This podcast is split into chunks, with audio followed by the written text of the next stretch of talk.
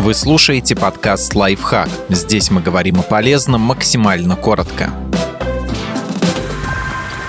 Почему не надо ничего делать ради чужого блага, если вас не просили? Помогать другим – похвальное занятие, но при этом важно ничего не испортить что подразумевается под причинением добра. Иногда случается, что человек изо всех сил пытается кому-то помочь и искренне верит, что действует исключительно во благо, но тот, кому адресована помощь, неблагодарен и более того прекращает всякое общение, потому что с его стороны помощь может выглядеть совсем недобродетельно. Порой людям кажется, что своим советом, поступком, решением они сделают чью-то жизнь лучше, но тут велик риск не угадать, и вот почему у человека может не быть проблемы. Нередко адресата помощи просто не от чего спасать. Человек, причиняющий добро, сам придумывает проблему и начинает героически ее решать. Например, адепт ЗОЖ видит, что его знакомый ест вредную по его меркам еду, и это становится поводом для нравоучений. Но самой жертве советов может быть вполне нормально иногда есть бургеры, иногда овощи. Ему неплохо живется, и его проблема существует только у советчика в голове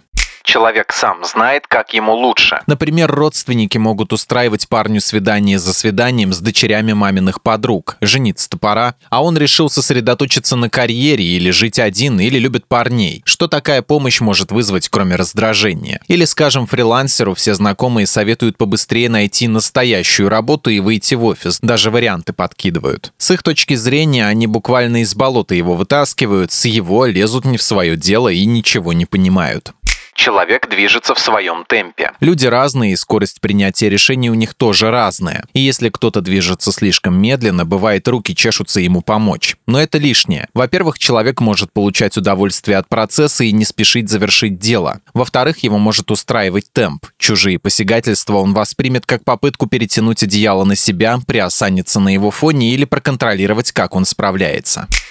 Подписывайтесь на подкаст «Лайфхак» на всех удобных платформах, ставьте ему лайки и звездочки, оставляйте комментарии. Услышимся!